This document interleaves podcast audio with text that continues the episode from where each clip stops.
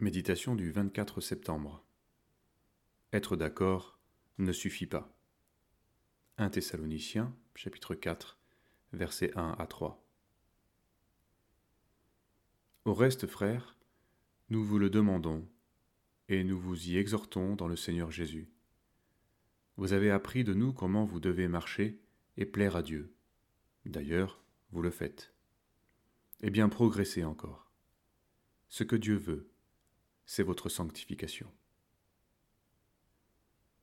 Même si les Thessaloniciens portaient visiblement de bons fruits, Paul s'adresse à eux comme s'ils étaient en danger.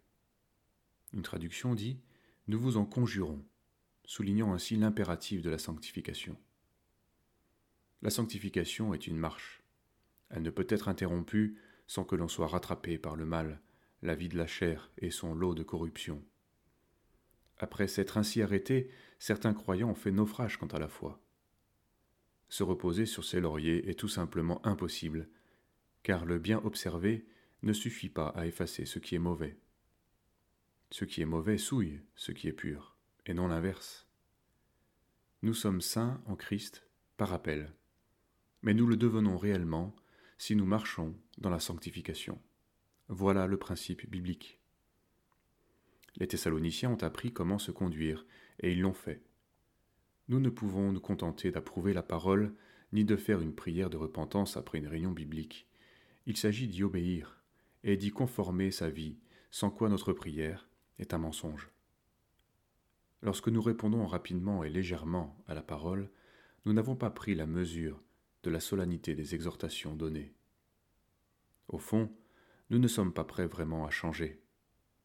Nous voyons trop d'intérêt à conserver nos anciennes pratiques, de sorte que l'anomalie devient peu à peu normale. La parole perd de son impact et n'atteint plus nos consciences.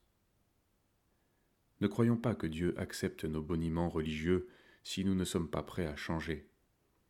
Si quelqu'un sait faire le bien et ne le fait pas, il commet un péché. Jacques 4, verset 17.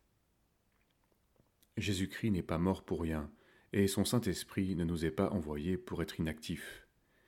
Il applique à nos cœurs les vérités de la parole si nous acceptons ce que signifie une vraie conversion, une repentance qui implique un changement de mentalité.